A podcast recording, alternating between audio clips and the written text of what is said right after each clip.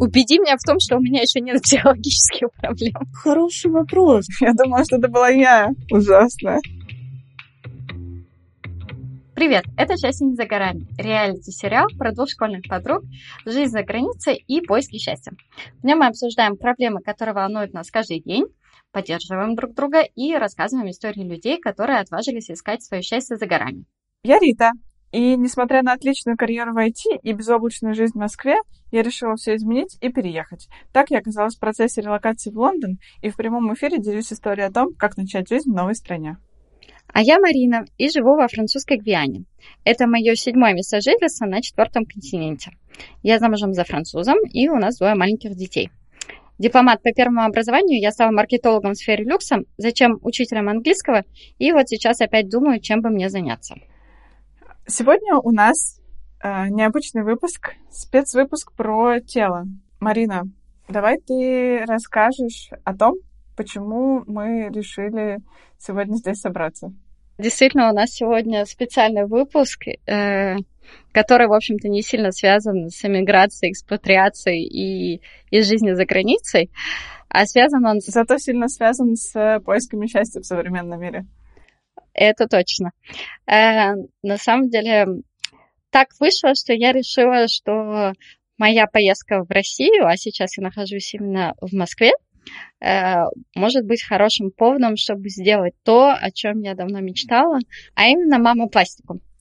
Ну, я бы на самом деле начала с того, что рассказывать о своей операции, на мой взгляд, очень смело. И когда Марина предложила сделать спецвыпуск, посвященный отношению к телу и открыто рассказать про свою операцию, я, откровенно говоря, удивилась. Потому что сейчас, на мой взгляд, а, не принято напрямую говорить о том, что ты что-то делаешь со своим телом. И несмотря на то, что всем известна доступность пластической хирургии, тема это достаточно табуированная. Поэтому я считаю, что говорить об этом достаточно смело. У Марины при этом позиция была гораздо более простая. Марина, расскажи нам, пожалуйста, о том, почему ты решилась про операцию рассказывать и э, как, что из этого вышло. Ну, потому что я думаю, а почему об этом не говорить?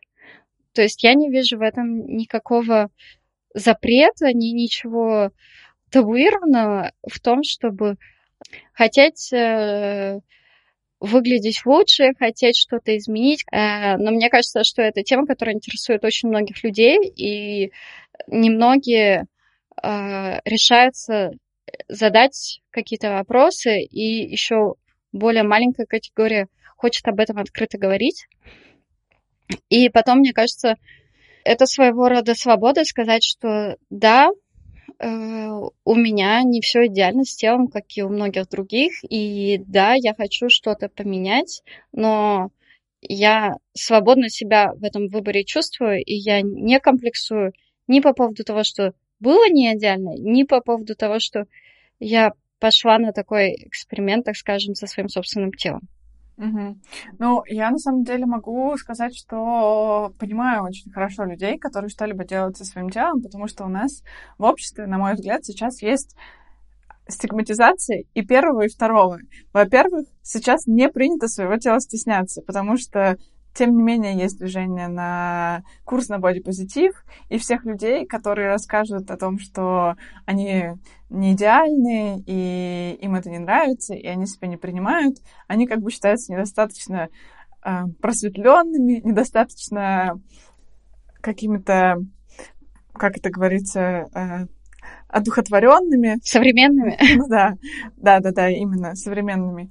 И тем не менее, есть и обратная стигматизация того, что когда ты что-то делаешь со своим телом, то ты как будто бы не справился с тем, чтобы свое тело принять, и еще и про все, всем про это рассказываешь. Поэтому мне кажется, что многие люди боятся об этом говорить, э, потому что чувствуют э, неловкость э, относительно этого вопроса. И, наверное, об этом и будет наш подкаст сегодня понять, понять обе эти точки зрения и тех женщин, которые говорят, нет, мы принимаем свое тело, и это важно, и тех, которые э, хотят, э, хотят что-то изменить, ну, например, меня, при этом э, принимая со свои недостатки. Хорошо. Марин, э, ты сейчас находишься уже в процессе реабилитации. Расскажи, пожалуйста, как-то коротко о том, как все прошло и как ты сейчас себя чувствуешь.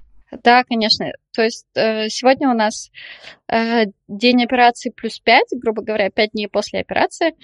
Я чувствую себя хорошо. У меня есть, конечно, какие-то болевые ощущения, особенно связанные с, со, со сном, потому что я ношу бандаж, который мне очень туго сковывает грудь, и это действительно необходимо для реабилитации. Э, но в нем очень неудобно спать, довольно неудобно ходить. Это вызывает одышку. То есть, когда я поднимаюсь на первый, на второй этаж к детям, я начинаю запыхаться. Расскажи, сколько тебе его еще носить? Мне нужно его носить целый месяц, не снимая, кроме Э, за исключением э, принятия душа. И я могу спать тоже не просто только в нем, но еще и только на спине. И это ужасно неудобно для меня. Расскажи, а, а ты уже была в душе? Ты уже его снимала? Впервые вчера, да, на четвертый день, хотя, по идее, нужно было пять дней, но это так неудобно. Как это было? Это было ужасно. Правда, я, мне хотелось сказать, зачем вообще я все это сделала. Я так жалею, потому что, ну, еще слишком рано делать выводы и, и восхищаться своим отражением в зеркале, потому что после операции совершенно очевидно и нормально, что прооперированная часть тела набухает и еще не находится как бы в нормальном реабилитированном Э, в нормальной реабилитированной форме. Поэтому нужно время, чтобы э, импланты, которые у меня есть в груди, они спустились, и грудь приобрела нормальную форму и нормальный вид. Пока что это просто выглядит как два футбольных мяча, которые почему-то начинаются у меня прямо от шеи. Замотанные пластырем. Я такая, знаешь, как типа мумия с увеличенными грудями. Это ужасно. Что ж, звучит, конечно, все достаточно серьезно, но э, я надеюсь, что все себя оправдает. Могу от себя заметить, что те мои знакомые, которые делали какие-либо модификации со своим телом, в частности, одна из таких частых безболезненных операций которая в меньшей степени влияет на внешность, но очень сильно влияет на качество жизни и, тем не менее, является вмешательством в твое тело, это операция по коррекции зрения. Насколько я знаю, абсолютное большинство людей, они говорят, непонятно, почему я не сделала этого раньше. Но я должна тут э, процитировать своего свекра, который хирург, и он говорит, что операция это должно быть самым последним из возможных вмешательств, по моему мнению, если врачи не дают других противопоказаний, то это стоит того, чтобы попробовать изменить свою жизнь. А, опасность для жизни — это растяжимое понятие. И жить некомфортно, и жить в теле, которое тебе не нравится, и жить в теле, которое тебе доставляет явные неудобства, это так же важно, как быть просто здоровым человеком. То есть ощущение полноценности жизни может приходить с новой грудью. Я с тобой согласна. Хорошо, ну давай, прежде чем мы с тобой э, углубимся в э, обсуждение еще каких-либо вещей, обсудим то, какие нас сегодня ждут гости. Э, в частности, к нам присоединится Соня. Расскажи, пожалуйста, немножко про Соню. Да, я расскажу про, про мою одну из первых моих лучших подруг, тоже из города Перми, которая давно уехала в Москву, а потом и в Украину. Я думала, что это была я. Блин, у тебя есть конкуренция. На самом деле, до тебя у меня тоже были подруги. Ужасно. Сейчас она работает психотерапевтом э, в Харькове. А, Соня, привет. Спасибо большое, что присоединилась к нам и за твою готовность ответить на наши вопросы. Можешь, пожалуйста, начать с того, чтобы коротко рассказать про себя? А, окей, сложный вопрос. А, да, я психоаналитический психотерапевт э, и клинический психолог. Э, вот, э, я работаю, у меня частная практика. И да, это про работу. Ну, а так я вот недавно в Украину переехала, так что можно сказать, что я тоже в какой-то степени э, экспат. А расскажи, откуда ты приехала? Где ты жила до этого? Я уже выдала кое-какие правки и пароли. Я рассказала э, всем, что ты из Перми, что ты приехала в Москву, и вот когда ты недавно переехала на Украину, но точно не знаю когда. Я переехала в ноябре, так что да, я тут недолго еще живу. А так, да, я э, родилась в Перми. Вот там, собственно, мы с Мариной а, и дружили. А, и потом я переехала в Москву и еще жила долго в Петербурге. Вот. О, здорово. Mm-hmm. Отлично. Слушай, ну вообще так э, настолько сложно в этом разбираться, что даже Марина очень долго сомневалась, как тебя представить и как рассказать. А можешь немножко для наших слушателей пояснить э, про психотерапевта, клинического психолога? В чем разница с психологами, психотерапевтами, клиническими психологами? Я думаю, что не только у меня, у многих слушателей есть путаница в этом вопросе. Более того, у меня тоже есть в этом путаница. Ну да, а, э, ну, да это такое очень сложное, сложно объяснять, потому что некоторые понятия пересекаются, некоторые а, как бы совершенно разные. Ну, если так вот э, более-менее, да, общо, то к психиатру идти, когда, ну, прям совсем все плохо, да, то есть, э, когда это депрессия сильная, э, когда нужно таблетки пить.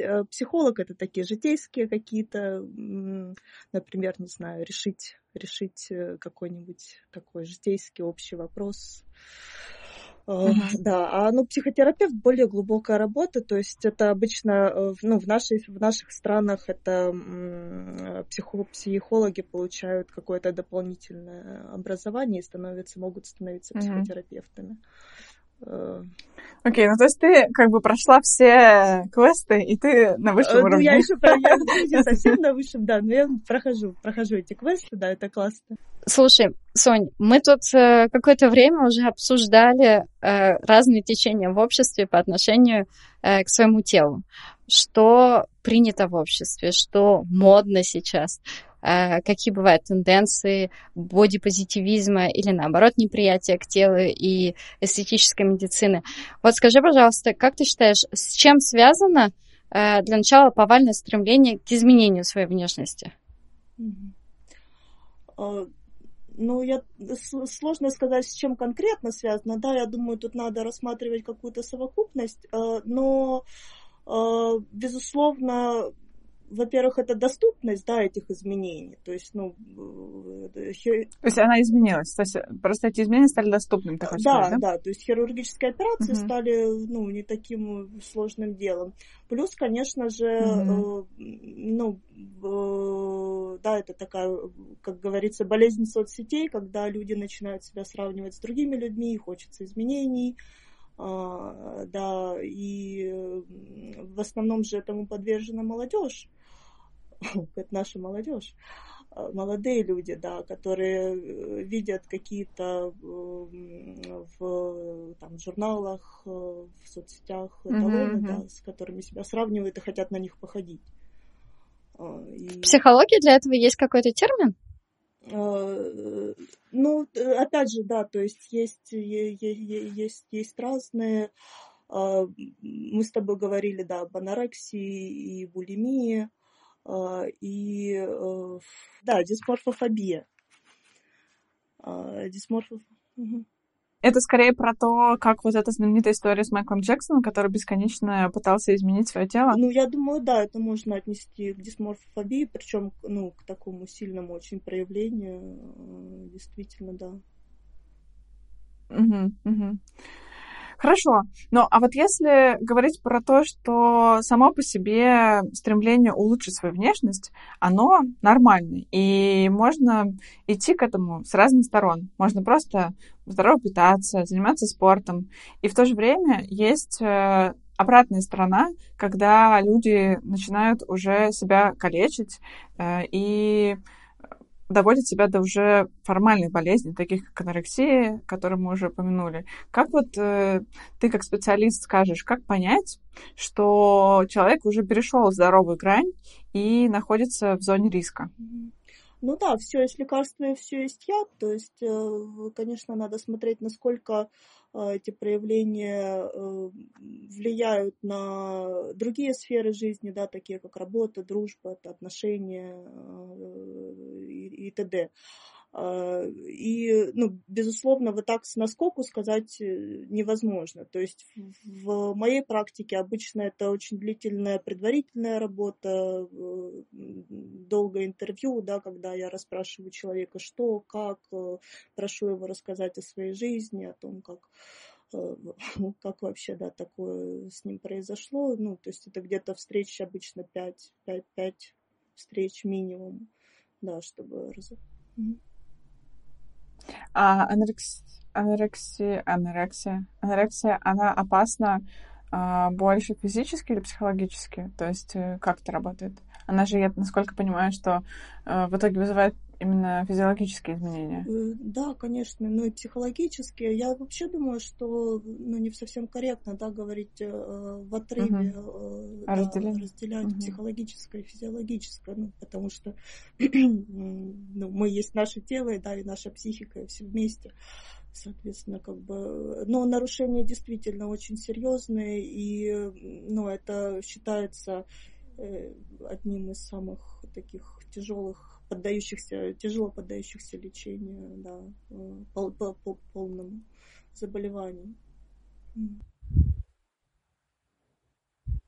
Я лично никогда не встречалась ни с кем, у кого бы были расстройства пищевого поведения, но на меня сильно повлиял э, фильм про принцессу Диану, которая э, болела булимией в течение долгого времени, и э, для нее это было была очень тяжелая болезнь, из которой она никак не могла выйти.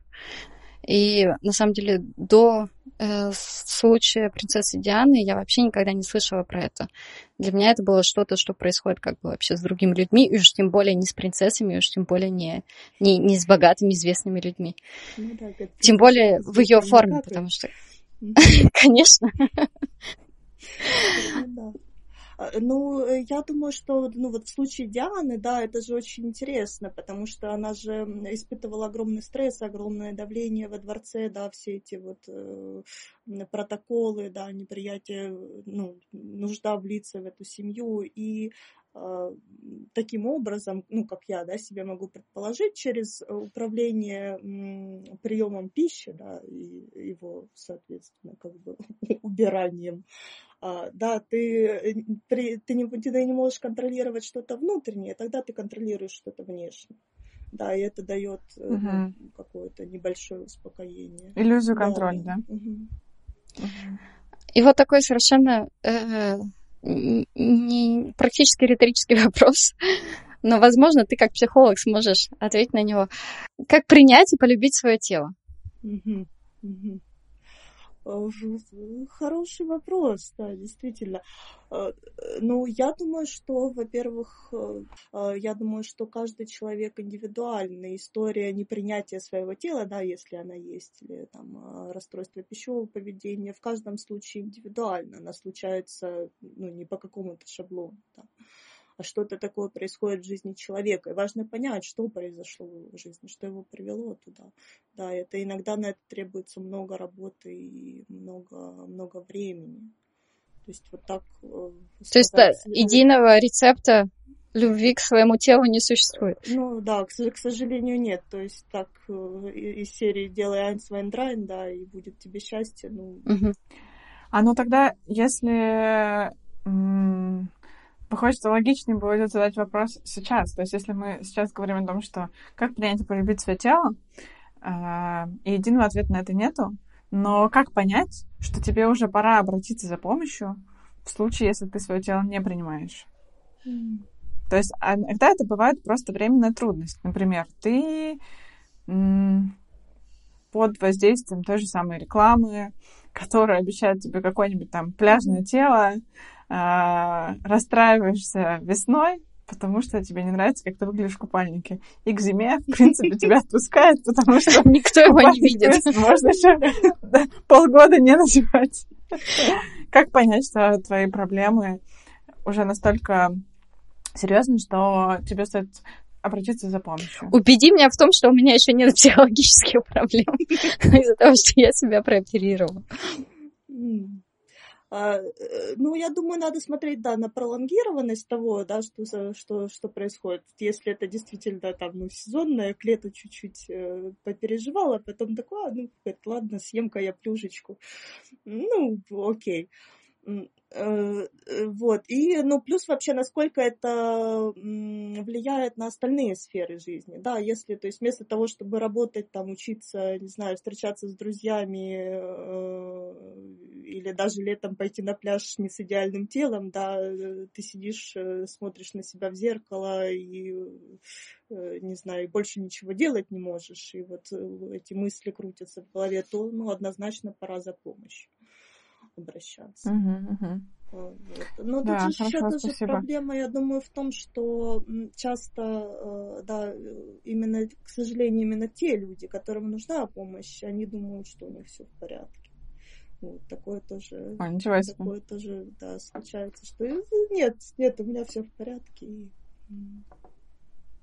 А среди профессионалов, ну, то есть э, психологов, психотерапевтов, как бы ты сама оценила?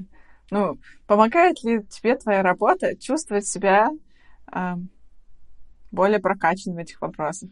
Насколько ты считаешь, что ты сама себя принимаешь и э, тебе в этом хорошо? Ну, э, мое отношение к телу однозначно изменилось э, тем, когда я пошла в профессию. Да, обязательно одним из обязательных условий моей профессии является прохождение личной терапии. Я ее прохожу, я уже сколько, шесть лет хожу в терапию. А, вот. И однозначно мое отношение к своему телу поменялось. Но э, я не могу сказать, что я такой прям супер-супер-вумен, да. Там.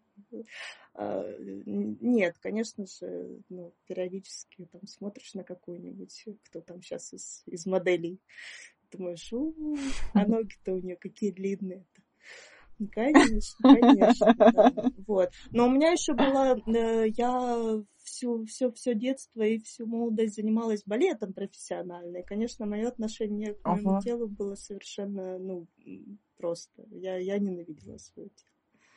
То есть все эти... Нездоровым, то есть, да? То есть, есть, а выходит, что есть сферы, в которых э, поощряется нездоровое отношение к своему телу? Ну, э, да, да, балет, спорт. Э, большинство спортсменок, mm-hmm. которых я знаю, у всех были проблемы, ну, расстройства пищевого поведения. Модельный бизнес, опять же. Эм, да.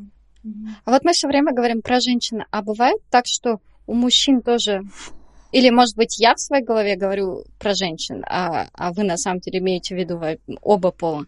У мужчин бывает расстройство, расстройство пищевого поведения и, и непринятие своего тела? Или это все-таки чисто женская проблема?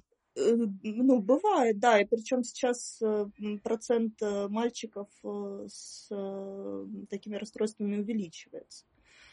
Вот. Но традиционно, да, как бы это скорее женская прерогатива думать о лишних килограммах, да, и о том, что... А с чем тебе кажется это связано? Ну, традиционно, да, женскому телу больше внимания уделялось. Мужчина какой должен быть у нас?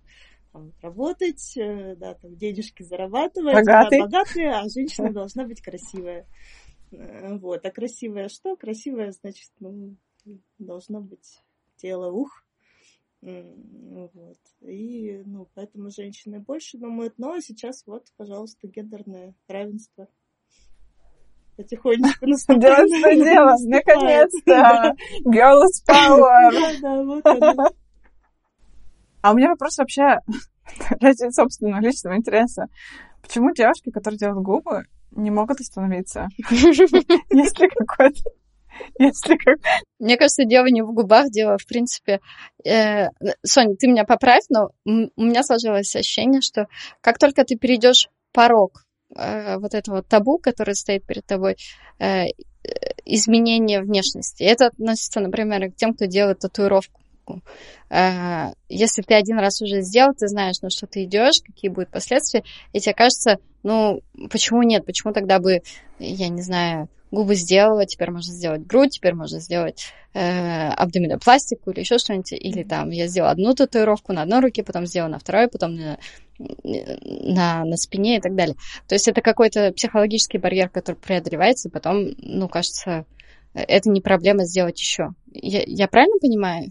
То есть, Марина, мы ждем, мы ждем твоих в следующий раз.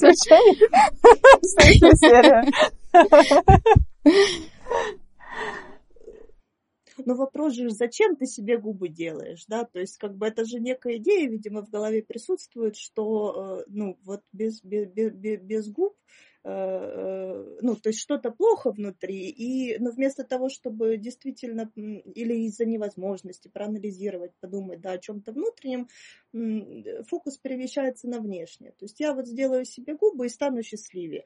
Но ты делаешь себе губы, счастливее ты не становишься, да, грубо говоря. Ты думаешь, ну, как бы ты не думаешь даже, то есть это что-то бессознательное. Ты думаешь, ну, вот надо еще грудь себе, да, да побольше. Хорошо. Девочки. Спасибо тебе большое, что ты к нам пришла. Спасибо тебе, на самом деле, большое. Было весело. Вам спасибо, что пригласили. Было, было весело. Я теперь, может, задумаюсь, да, еще над какими-то вопросами. Правда, так очень интересно. Приятно познакомиться. Давай, пока-пока.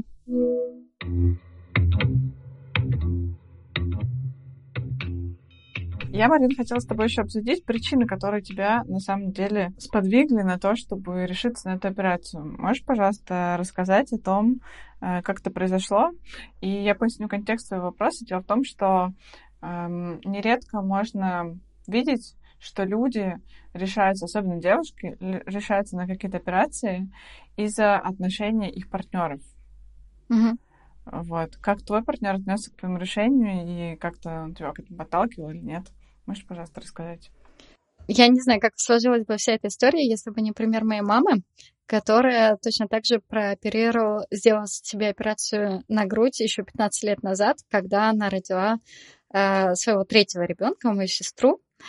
Э, и у нее на самом деле была такая же проблема. У нее изначально была большая грудь, э, ну и как часто бывает в случае кормления с большой грудью, э, грудь встречается с землей и испытывает силу гравитации, э, и потом она уже ну никак не может э, вернуться в свое прежнее состояние.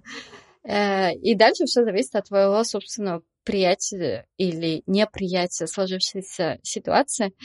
И, например, если говорить о, об отношении к этому партнеру, мой папа был против операции моей мамы, и моя мама настояла, хотя, ну, соответственно, никто на нее не давил, и никто не требовал этого от нее, но ей так самой хотелось, чтобы э, нравиться себе больше.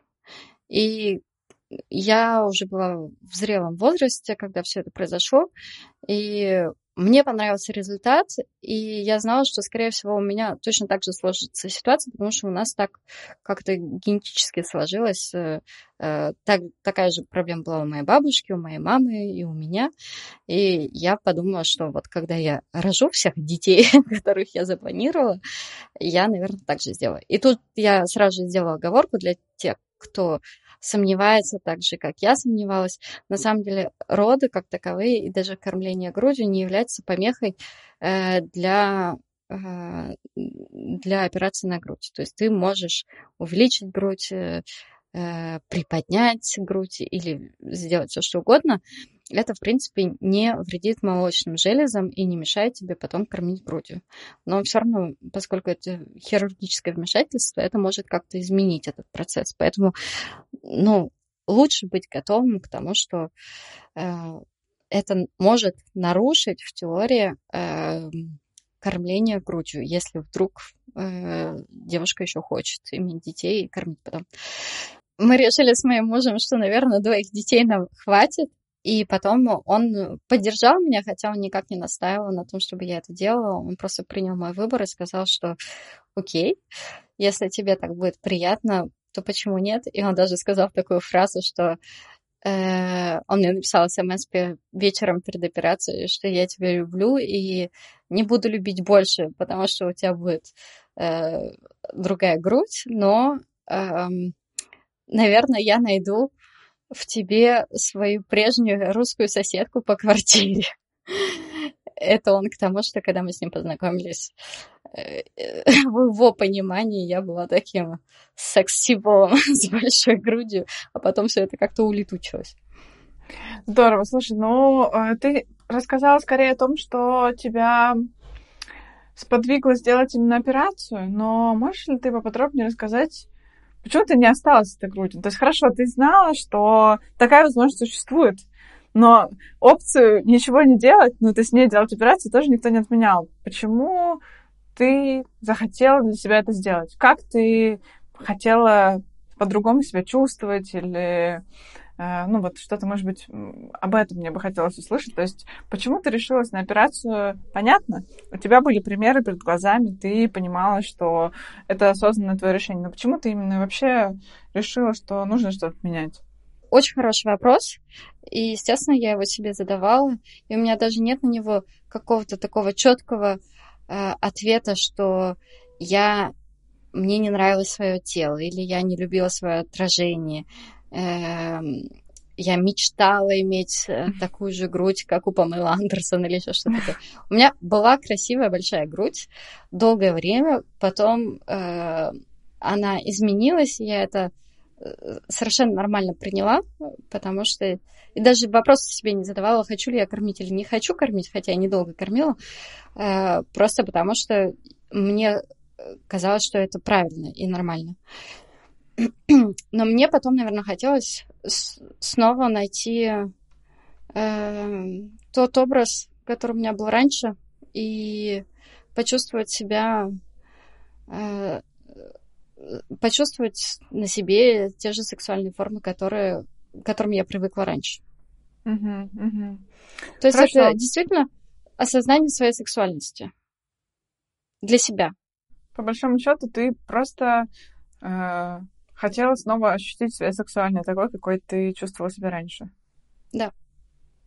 Здорово, понятно. Хорошо. Но я могу рассказать э, про себя. Будет нечестно, если мы э, будем обсуждать только тебя. Могу сказать, что с точки зрения именно вмешательства в свою внешность есть интересная история, которая заключается в том, что одну из своих татуировок я свожу.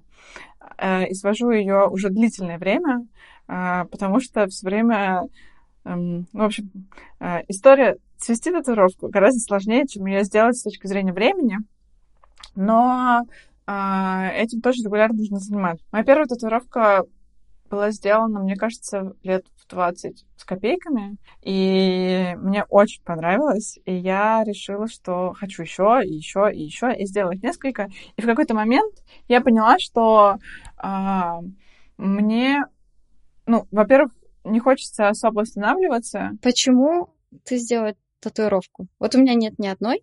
Мне, в принципе, нравится это как, как самовыражение, но я хотела бы понять, ты, например, сделала татуировку, потому что ты что-то хотела этим сказать самой себе или другим, или это чисто эстетическое какое-то э, самовыражение? Первую татуировку я совершенно точно делала для того, чтобы себя подбодрить и чувствовать себя более уверенно, она находится в таком месте, в котором ее сложно видно другим людям. То есть э, она находится прямо под ремешком часов, э, а часы я ношу все время. То есть э, ее, чтобы заметить, нужно стараться. То есть она была сделана исключительно для меня. При этом при всем, когда я просыпаюсь, это одна из первых вещей, которые я вижу на своей руке, это надписи. Это DIY? Можешь об этом говорить? Да, конечно, это три буквы, сокращение DIY. Самое смешное, конечно, в этом то, что особенно более старшее поколение постоянно спрашивает меня, не написала ли я умереть на своей руке, потому что путают DIY с die. И, возможно, считают Рита Год. Эма. Приходится объяснять им, что это не совсем так, но Да, это татуировка DIY, и я ее на самом деле очень нежно люблю, и мне до сих пор кажется, что она очень классная. Я испытываю максимальное удовольствие, когда ее вижу, потому что я вспоминаю себя 20-летнюю девочку, которая делает татуировку.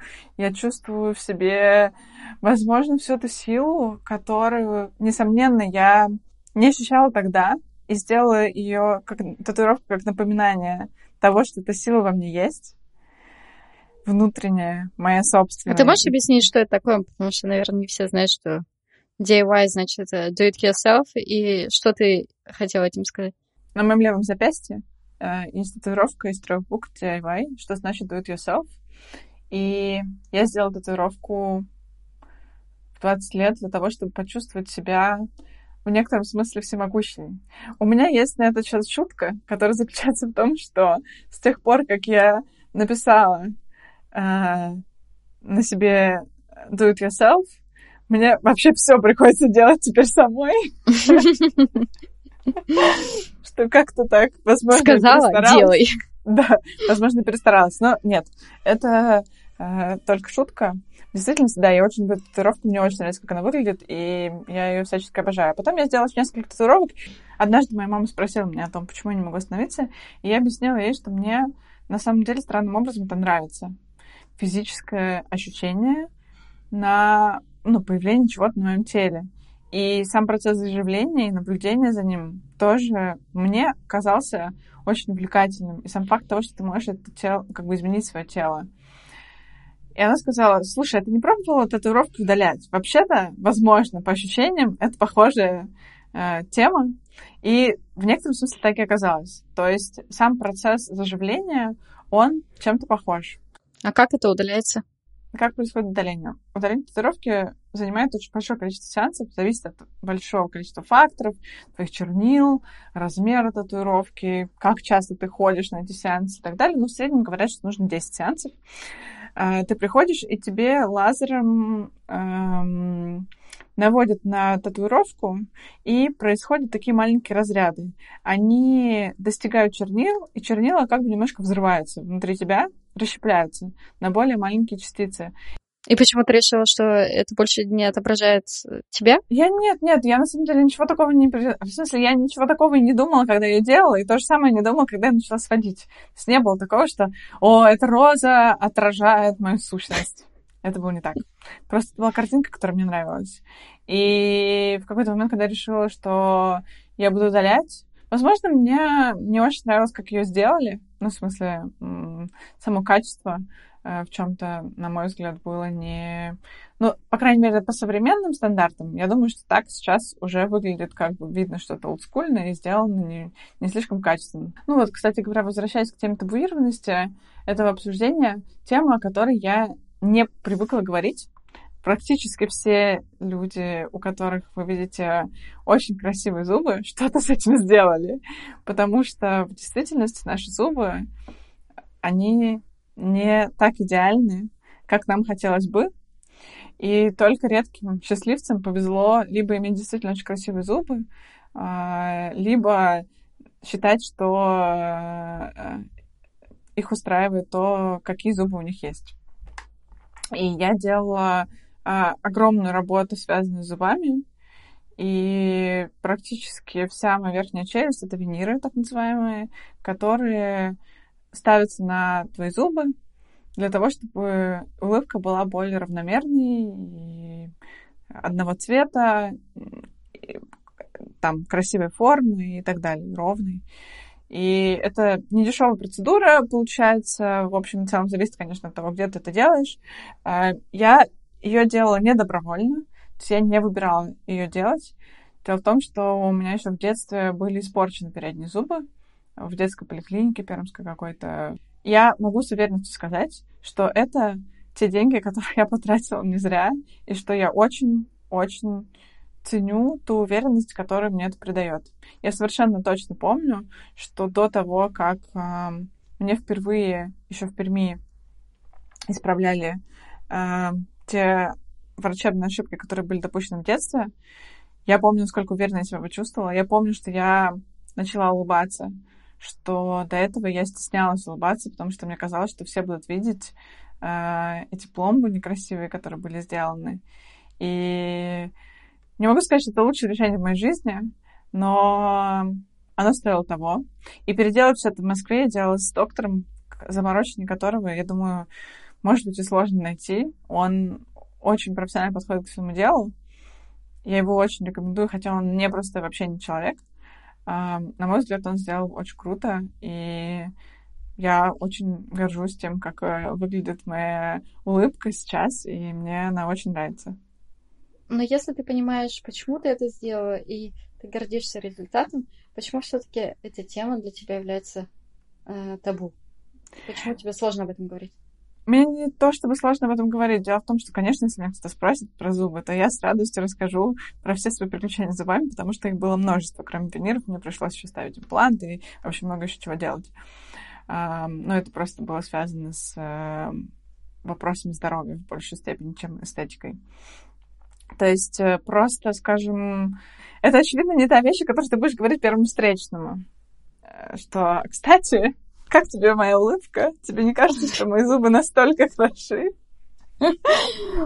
Нет, ну, понятно, я тоже не буду, наверное, спрашивать, говорить открыто с первым попавшимся человеком, что тебе как ты считаешь, мои импланты нормально стоят? А грудь вообще в целом? Хороший размер я выбрал. Но мне, может быть, еще разница между моей и твоей ситуацией, на мой взгляд, заключается в том, что на операцию мамопластику решиться несколько сложнее, чем на виниры.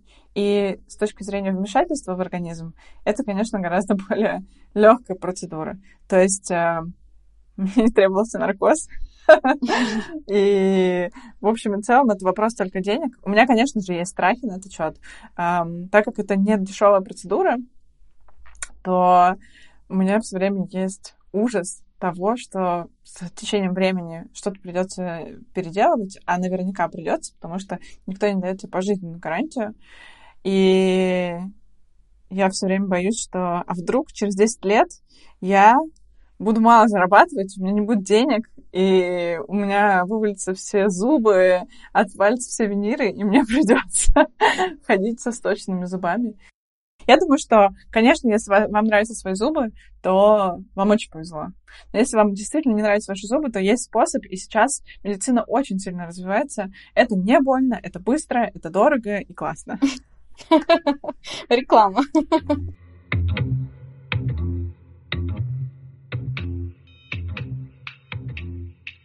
Рит, я предлагаю позвонить моей подруге Лёле. Небольшой дисклеймер. Меня на этом интервью не будет, потому что в тот день, когда мы договорились созваниваться с Лёлей, я не смогла присоединиться к звонку. Привет, Лёль. Привет, Марин. Как у тебя дела сегодня? Все прекрасно. Очень рада быть с тобой на связи сегодня. Расскажи нам, пожалуйста, вкратце, Э, чем ты занимаешься в своей, э, как сказать, в своем клубе, в своем бизнесе Club Mojo, чем вообще вы уникальны и что предлагает ваш бизнес? А, с большим удовольствием. Значит, Club Mojo был создан, чтобы помочь женщинам а, больше себя любить и настроить спокойные отношения с едой. То есть мы работаем с женщинами с э, расстройством пищевого поведения, а женщины, которые не любят э, свое тело и которые хотят его изменить, э, а, я имею в виду похудеть, и считают, что от этого а, они будут счастливее и здоровее. И скажи, пожалуйста, как тебе в голову вообще пришла эта мысль создать именно такой бизнес? А, на самом деле это все история моей жизни, когда во-первых, когда мы жили в Новой Каледонии, я создала там свой первый бизнес. Это была языковая школа, и для меня это было очень натуральным, потому что с детства я учу иностранные языки. Я ездила в разные страны учить э, разные языки, и я понимала, что я знаю, что работает, что не работает, и эта сфера вообще меня, это эта атмосфера языковой школы мне очень нравилась, и я хотела создать что-то свое. И когда я ее продала по возвращению в Париж, а, я задалась вопросом, а что же я такое могу еще открыть, что мне так бы нравилось, так бы меня это затягивало, и что было бы полезно людям, потому что для меня очень важно, а, чтобы в работе, чтобы моя работа была людям полезна. И вот потеря веса, отношения с едой, отношения с телом, wellness, спорт – это большая часть моей жизни. А, в какой-то момент мне пришлось худеть, я а, перешла, прошла через разные диеты, а, и вокруг, когда я разговариваю со своей, разговаривала и разговариваю сейчас со своим окружением, большинство женщин все время следят за тем, что они едят, следят за тем, сколько раз они ходят в спортивный зал. И такое ощущение, что их основная цель – это в жизни это похудеть. Как будто бы вот если ты похудеешь, то на тебя снизойдет э, что-то такое замечательное, и жизнь твоя станет прекрасная. И все эти диеты, к сожалению, очень, которые всем известны, всякие приложения по подсчету калорий, а, конечно, с ними теряешь вес, потому что ты а, голодаешь, ты не ешь а, столько, сколько твоему телу нужно, и поэтому а, ты теряешь вес. Но это все э, не держится долго, это все очень быстро, этот вес уходит, но он также очень быстро набирается, потому что твое тело хочет есть, и оно сделает все, чтобы заставить э, тебя поесть, и потом это всякие а, кризисы, срывы и а, набивание живота, потому что тело хочет выживать. А, и с Club Mojo мы предлагаем такую альтернативу всем этим диетам. А, мы работаем больше с почему, с вашим why, почему у меня такое отношение со, с едой, почему для меня это стресс, а, и как э, какая причина вообще таких вот моих плохих отношений и с моим телом, и с едой, и как сделать так, чтобы отношения наладились, чтобы а, еда заняла свое место в жизни, да, потому что еда у нас все-таки, чтобы, конечно, наслаждаться, да, но все-таки, чтобы, есть, чтобы жить, чтобы иметь энергию. И таким образом, с помощью трех профессионалов, которые ведут э, нашу программу, а, мы помогаем э, девушкам не только наладить их отношения с едой, но еще и изменить их жизнь, потому что как-то так как мы работаем с их внутренним миром, так как они находятся в большем э, покое, а, и в больше они больше понимают, кто они, что они хотят, а, чего они не хотят. И таким образом меняется не только их отношения с едой, но еще с окружающим миром. То есть у вас более такой психологический подход э, к потере веса? Или у вас вообще нет цели потери веса? А, у нас а, вообще у нас нет цели потери веса. Но а, все женщины, которые приходят к нам, они к нам приходят, потому что они хотят потерять вес. И в этом парадокс, потому что когда они к нам приходят, они говорят, вот, э, я, значит, слышала про Club Мужо, у меня там подруга с вами похудела на 7 килограмм, а я тоже хочу похудеть.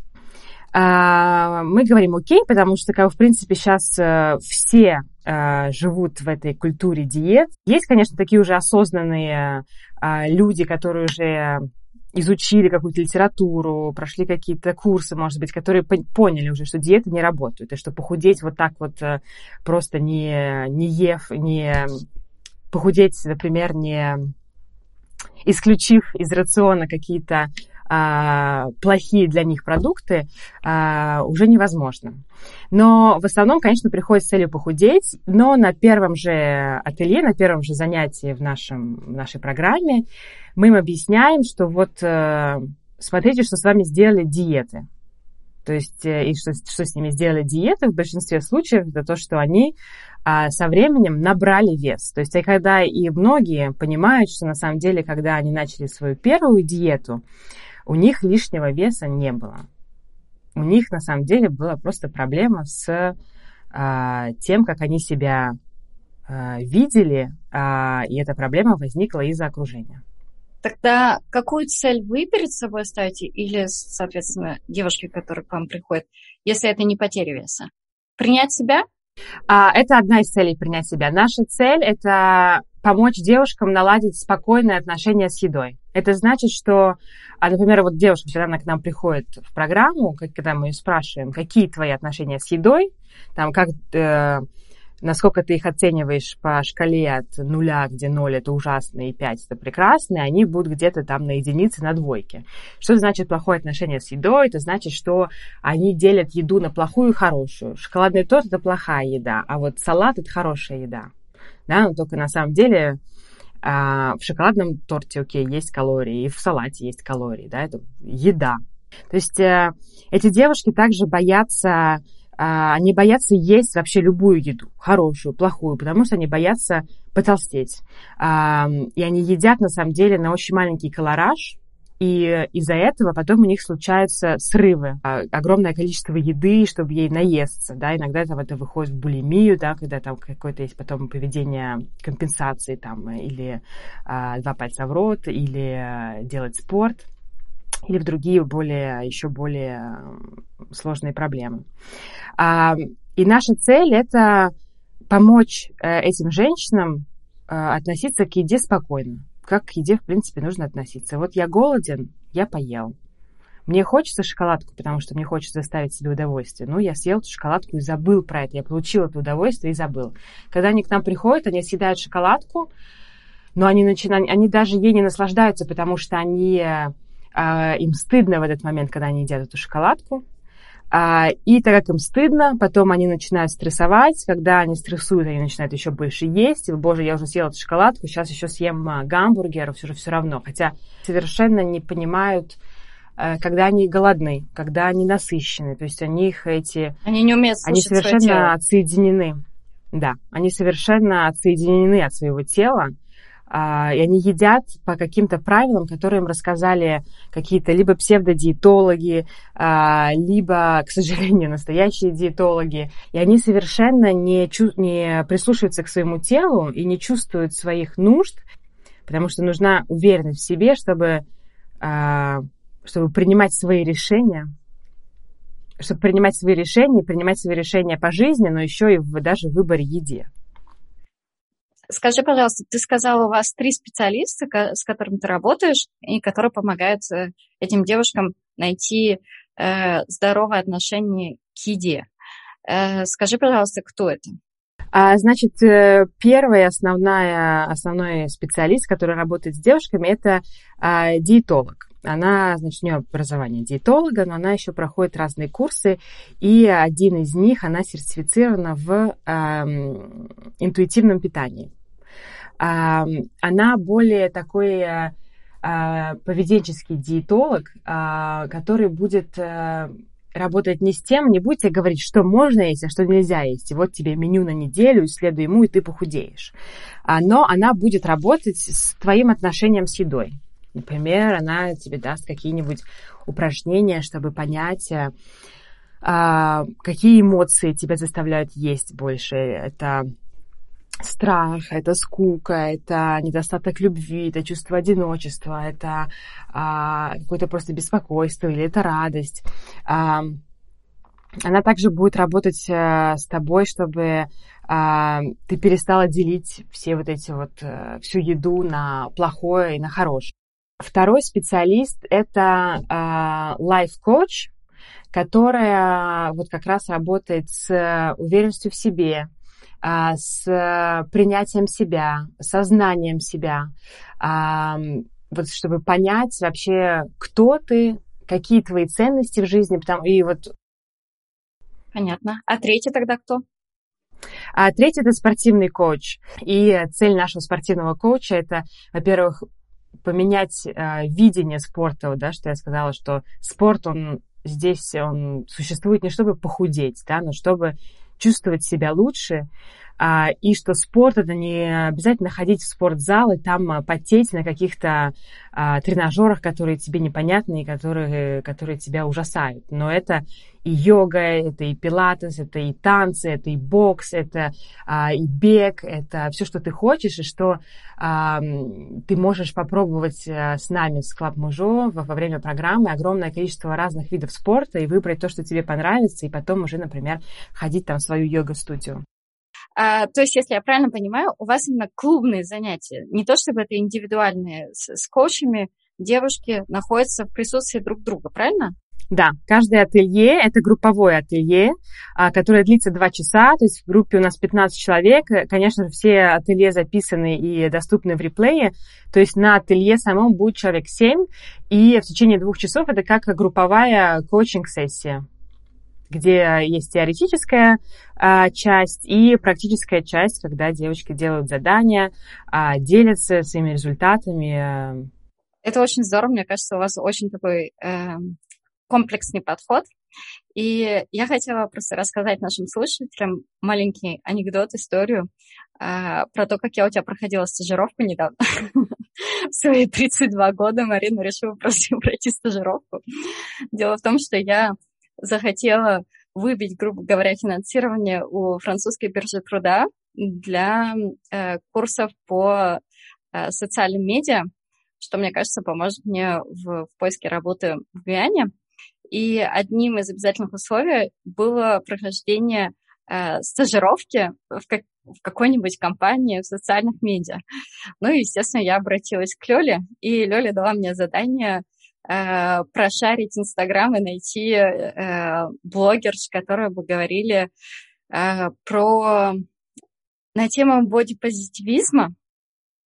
И я э, занялась этим заданием, ничего при этом не знаю про бодипозитивизм, и я для себя обнаружила, что, оказывается, весь Инстаграм французский, и потом я обнаружила и русский, э, полон этого термина, который я, о котором я раньше даже не слышала.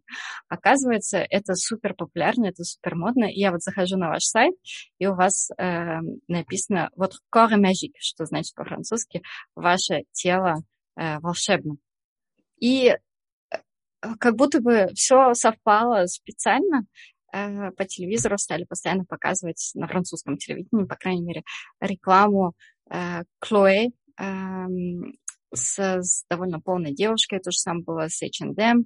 Объясни, пожалуйста, для наших слушателей, что такое движение бодипозитивизм. Что такое бодипозитивити? Это любовь к своему телу и к телам других людей вне зависимости от его размера. То есть мы уже десятки лет живем с этими вот картинками на обложках журнала, где модели там 34 или 36 европейского размера а, в Инстаграме, с появлением Инстаграма, там все показывают свою идеальную жизнь, свои идеальные тела. Фотошоп, то есть для последние десятилетия а, все стремились э, иметь тело, как э, у той же там э, Бритни Спирс или Анджелина Джоли.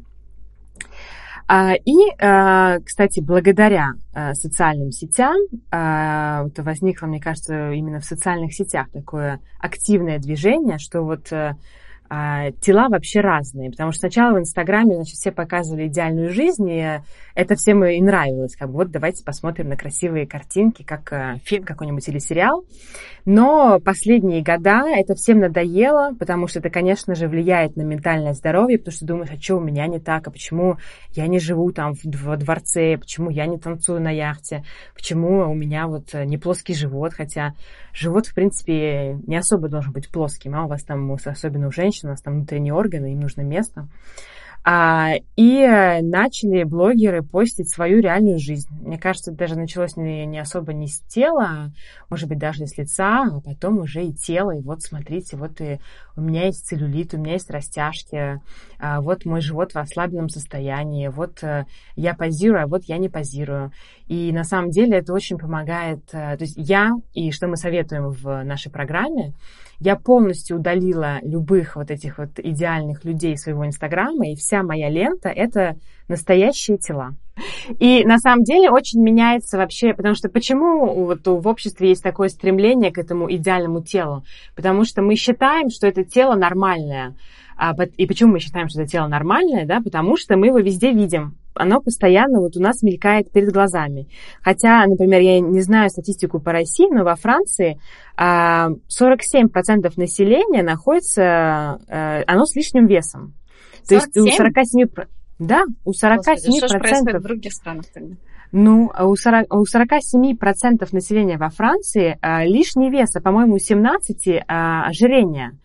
И так как мы не видим людей с ожирением, да, вот, а, а почему мы их не видим? Да потому что у них И мы не видим этих людей, мы видим все, что мы видим, это, значит, идеальный Инстаграм, идеальные обложки журналов и те же самые сериалы, где, а, если будет какой-то толстый актер, значит, он будет какой-то очень смешной или какой-то плохой коп. А, мы видим вот какие-то такие вот стандартные тела 36-38 размера. И мы считаем, что это норма. Но как только ты э, смотришь вокруг себя, не на тогда мы понимаем, что вот на самом деле настоящие тела, они такие же, как у меня, и мы чувствуем себя намного более адекватнее, намного нормальнее и принимаем свое тело намного больше, чем когда ты смотришь на какие-то гладкие отфотошопленные попы в Инстаграме. Но для тебя это какое-то массовое явление или это все-таки э, пока что только надежда на светлое будущее и очень нишевое движение? Um, слушай, это очень сложный вопрос, потому что как бы нужно понимать, что вот эти все рекламы, да, а, обложки журналов, а, фильмы а, с этими идеальными телами, да, они, это как бы это не настоящая жизнь. Это entertainment, это должно как-то радовать людей и показывать как бы почему, да, это нам очень интересно, потому что это не настоящая жизнь, с другой стороны, да, потому что настоящая жизнь, она вокруг тебя, а это не настоящая жизнь а, и поэтому она может интересовать людей. А, но, а, с другой стороны, люди не очень понимают это, то есть они, не, они видят рисунок, и они думают, что это настоящая жизнь.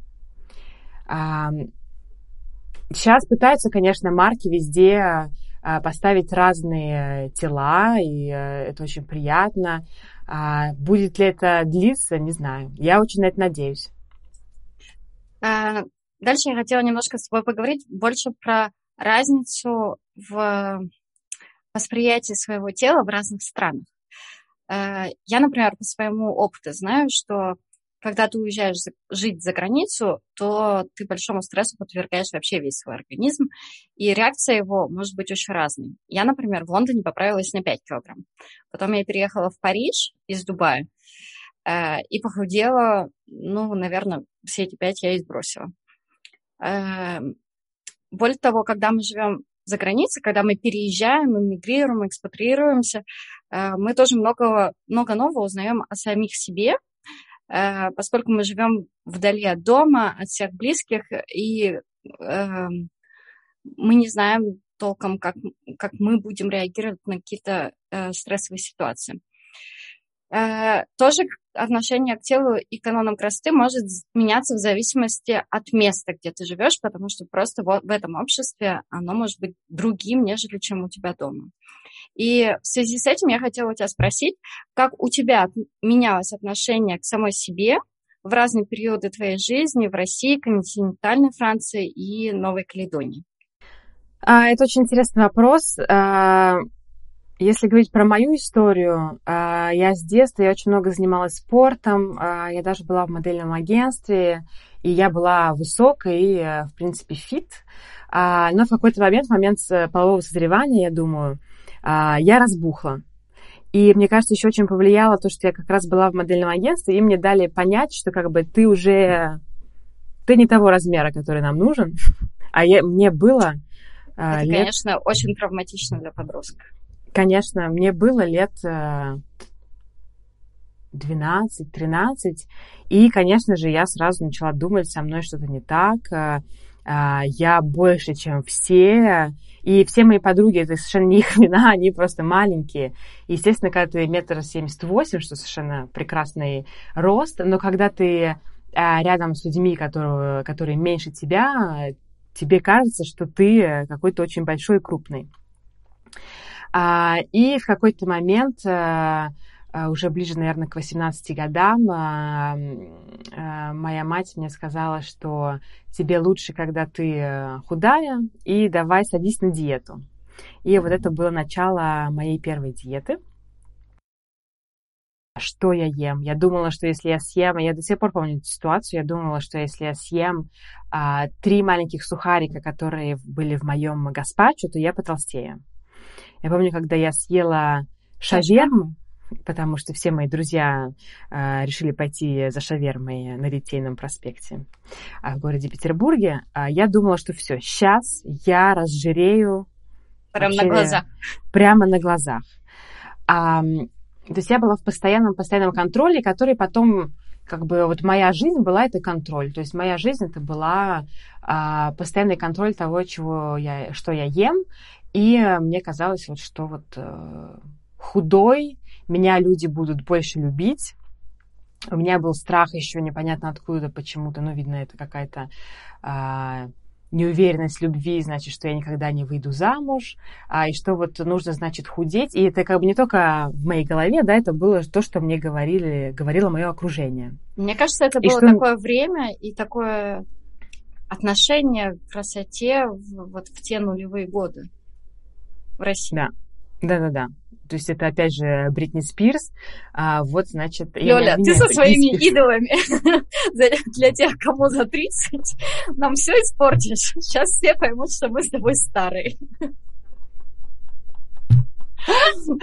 Но, а, да, это нулевые годы, и в нулевых годах, да, нужно было носить э, джинсы на низкой талии и быть очень худой. И, конечно, и особенно в России, так, тогда я жила в России, а это было, конечно, еще очень патриархальное общество, в принципе, как оно и сейчас, может, чуть меньше, но тогда женщина должна была быть красивой. Я помню, даже мальчики, там, не, я не знаю, сколько нам было в школе лет, 13 э, лет, говорили такие фразы, что а, маленькие женщины для любви, большие женщины для работы. Да ладно. Да. Где это они такое взяли, интересно? Я никогда такого не Ну, ты знаешь, из своих же семей. В общем, а, поэтому, да, конечно, все стремились э, а, девочки быть худыми-худыми, и считалось, да, что особенно в России, а если а, в России, да, такой вот образ мужик и красивая худая девочка. А потом, когда я переехала во Францию, я все еще была в этом вот постоянном контроле. И еще я начала, вот у меня был перерыв в спорте, и во Франции я снова начала заниматься активно спортом, и, конечно, я, я там худела, и в год э, перед своей свадьбой я постоянно бегала э, и мало ела, чтобы похудеть. Э, я была очень худая, конечно, и мне кажется, ты, могу... это ты мне рассказывала какой-то ужас, что типа ты на, на 8, на 10 килограмм за год перед свадьбой похудела, что-то такое, нет? А, нет, это была не я. Я не помню сейчас конкретный вес, но я, мне кажется, я уже не взвешивалась, но я видела, да, что я худела. Но самое главное было, что я была в таком состоянии, что насколько бы я не похудела, мне не казалось, что мое тело, оно вот достигло идеала. Мне все время казалось, что что-то не так. Хотя я сейчас я смотрю свои фотографии, и все было совершенно нормально даже в самом начале. И даже когда я была в самом своем низком весе, который уже прям близился вообще прям вот к таким критическим отметкам, я все равно не была а, не была довольна своим телом, и что доказывает еще один раз, что проблема совершенно не в весе, а в голове. Если человек а, не любит себя, он не будет себя любить а, ни в каком весе, ни в каком состоянии. И когда я переехала во Францию, здесь, э, особенно в Париже, да, ну, надо напомнить, что Франция это не Париж, а в Париже все повернуты на паретр, на том, э, как ты выглядишь, и э, что ты ешь, и как ты себя ведешь, и поэтому, конечно, в Париже... То есть в России, во Франции в целом, ну или, скажем, в столицах, примерно одинаковое отношение к женской красоте и к телу? И что тогда тебе помогло выйти из этого замкнутого круга? Я понимала, что что-то здесь не так. Не может быть...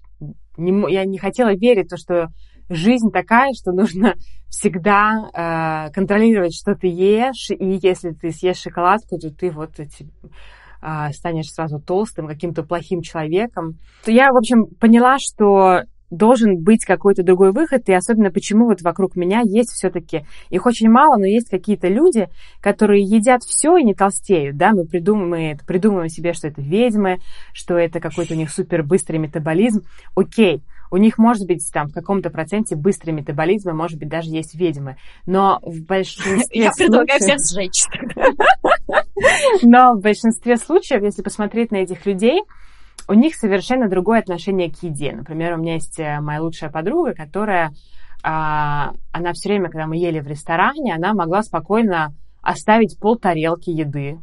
Или оставить пол тарелки еды и заказать что-нибудь другое. Она... У нас все привечали все доедать. Да, все доедать. А вот э, и почему все доедать? Ну, потому что вот у нас поколение, да, еще а, наши там дедушки, бабушки еще после войны, естественно, они так э, обучили наших родителей, что нужно все доедать, а наши родители нас так э, обучили. И, конечно, в Советском Союзе, когда нужно было стоять в очереди за едой, конечно, было страшно что-то оставить, не доесть.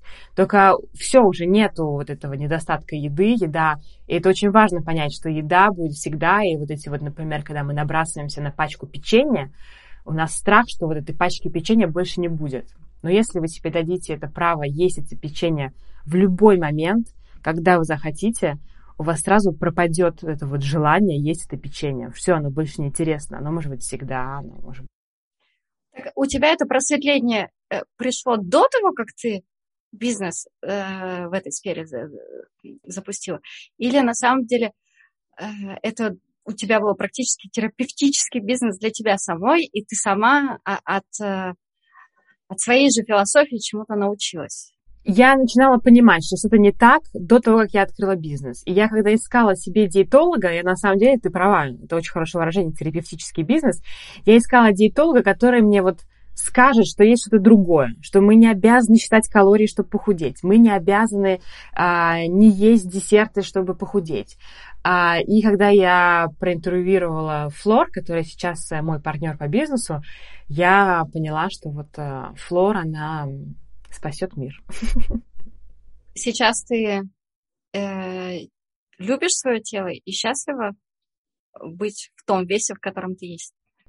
А, сейчас я совершенно, у меня сейчас совершенно другое отношение к своему телу, я его люблю. Я думаю, что еще на это повлияло, конечно, рождение детей, потому что когда ты рожаешь детей, ты понимаешь, что твое тело, оно вообще может делать такие магические вещи. Сначала выносить ребенка, а, родить его, потом еще выжить эти бессонные ночи, бессонные года вообще, чтобы а, ребенка вырастить.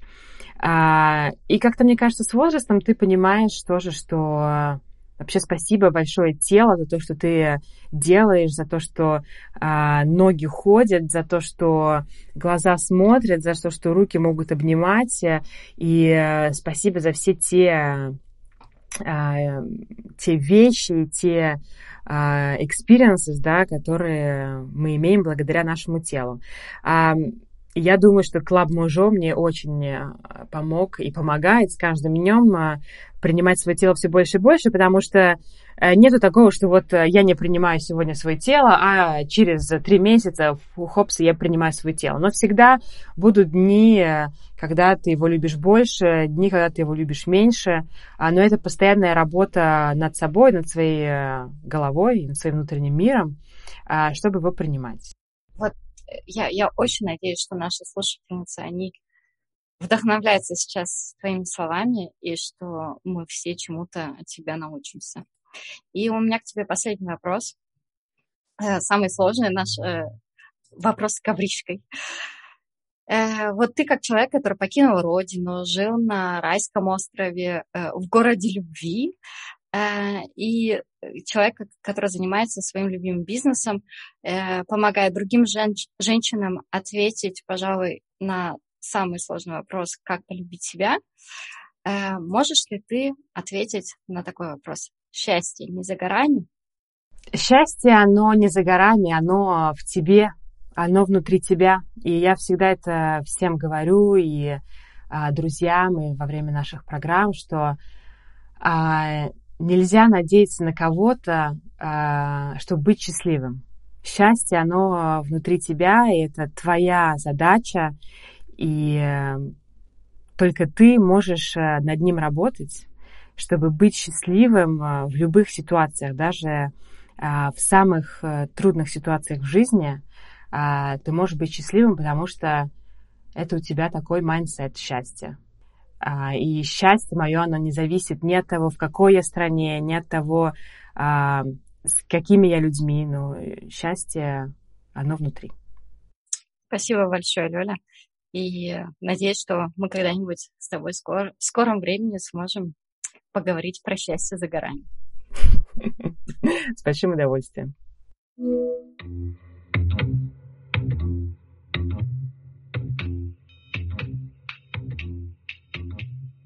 Что ж, ну, на этом, я думаю, мы будем заканчивать наш сегодняшний такой необычный выпуск про тело. Спасибо вам за то, что вы дослушали эпизод до конца. В следующем эпизоде мы обсудим такую интересную тему, как небезызвестный сабатикл. Подписывайтесь на нас э, на всех платформах, на которых вы привыкли слушать подкасты. Оставляйте нам свои комментарии, для нас это действительно очень важно. И ставьте свои оценки. Спасибо и до новых встреч. Пока-пока.